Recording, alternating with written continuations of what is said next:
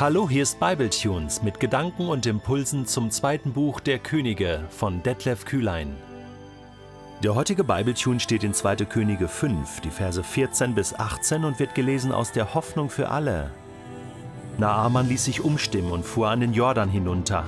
Wie der Bote Gottes es befohlen hatte, stieg er ins Wasser und tauchte siebenmal unter. Und tatsächlich, seine Haut wurde wieder glatt und rein. Er war gesund. Da kehrte er mit seinem ganzen Gefolge zum Propheten zurück und bekannte ihm, Jetzt weiß ich, dass es nirgends auf der Welt einen wahren Gott gibt, außer in Israel. Nimm darum ein Dankesgeschenk von mir an. Doch Elisa wehrte ab. So wahr der Herr lebt, dem ich diene, ich nehme keine Geschenke. Naaman versuchte mit allen Mitteln ihn zu überreden, aber ohne Erfolg. Schließlich bat er, Wenn du schon nichts willst, mein Herr, dann habe ich einen Wunsch. Ich möchte so viel Erde von hier mitnehmen, wie zwei Maultiere tragen können. In Zukunft will ich nämlich keinen anderen Göttern mehr Brand und Schlachtopfer darbringen, nur noch dem Herrn, dem Gott Israels. Ich möchte ihn auf der Erde aus seinem Land anbeten. Doch eines möge der Herr mir vergeben. Wenn mein König zum Beten in den Tempel unseres Gottes Rimmon geht, dann stützt er sich auf meinen Arm. Und so muss ich mich auch niederwerfen, wenn er sich vor seinem Gott zu Boden wirft. Dies möge der Herr mir vergeben. So, du hattest ziemlich genau einen Tag Zeit, um über die Frage nachzudenken, wo du mit deinen Vorstellungen und Erwartungen Gott im Weg stehst. Man nennt das Ganze auch Stolz. Mit Stolz kannst du Gott aufhalten in deinem Leben. Verstehst du?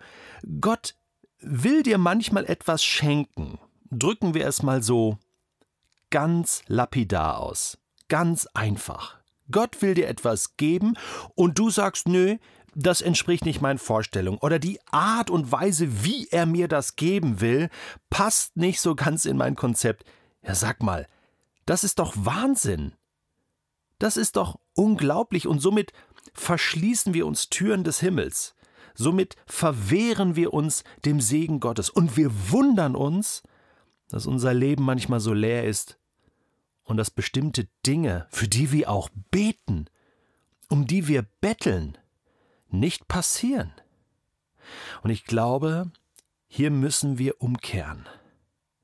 Ich glaube, hier müssen wir uns an unsere eigene Nase packen und sagen, Gott, so verrückt das auch ist, aber ich möchte meine Vorstellung, so wie das Leben nach meiner Meinung funktionieren sollte, beiseite schieben und Raum schaffen für Gottes Ideen, Raum schaffen für seine Pläne, Raum schaffen für sein Wirken, was manchmal einfach über meinen Verstand hinausgeht. Und ich verstehe den Naaman so gut.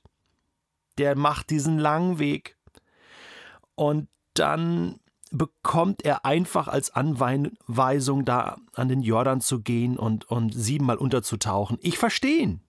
Ja, er, er, hat was anderes erwartet und hat gesagt, Gott, jetzt gehe ich dir schon so weit entgegen und jetzt, jetzt läuft das überhaupt nicht so, wie ich mir das gedacht habe. Aber es ist so. Was bleibt ihm anderes übrig? Und zum Glück sind da seine Diener, die ihn bekneten, die sagen, hey, überleg doch mal, jetzt bist du schon so weit gegangen. Ist toll, wenn man Freunde hat, die einen darauf aufmerksam machen und sagen, hey, probier's doch einfach. Vielleicht ist ja Bibletunes so ein Freund in deinem Leben, der dir zuruft, hey, wag es mit Gott. Kehr nochmal um, oder? Es heißt hier in Vers 14, das ist ja unser heutiger Text, Naaman ließ sich umstimmen. Yes! Das ist der Punkt. Das muss passieren. Wir müssen uns umstimmen lassen.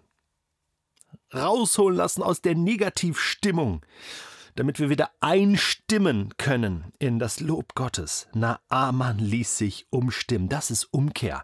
Da legt er sein stolzes Her Herz ab und ich meine, was der jetzt macht. Ja, er fuhr an den Jordan hinunter. Er wusste ja genau, er hatte das noch im Kopf und im Ohr, was Gehasi ihm gesagt hatte. Und, und äh, er steigt ins Wasser und taucht einmal unter, kommt wieder hoch, der Aussatz ist immer noch da. Er taucht ein zweites Mal unter, er kommt wieder hoch, der Aussatz ist immer noch da. Er taucht ein drittes Mal unter, er kommt wieder hoch, der Aussatz ist immer noch da.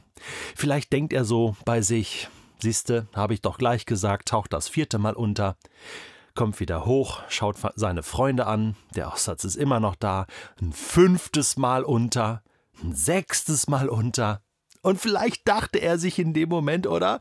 Sag mal, spinn ich eigentlich? was mache ich, wenn, was mache ich hier eigentlich, wenn mich einer sieht? Ja, du hockst da im Jordan und, und tauchst unter und hoch und runter und hoch und runter und nichts passiert. Wer hat überhaupt gesagt siebenmal? Hat er wirklich siebenmal gesagt? Hat er nicht 17 Mal gesagt, 70 Mal oder, oder dreimal? Ja, ich weiß doch gar nicht mehr genau.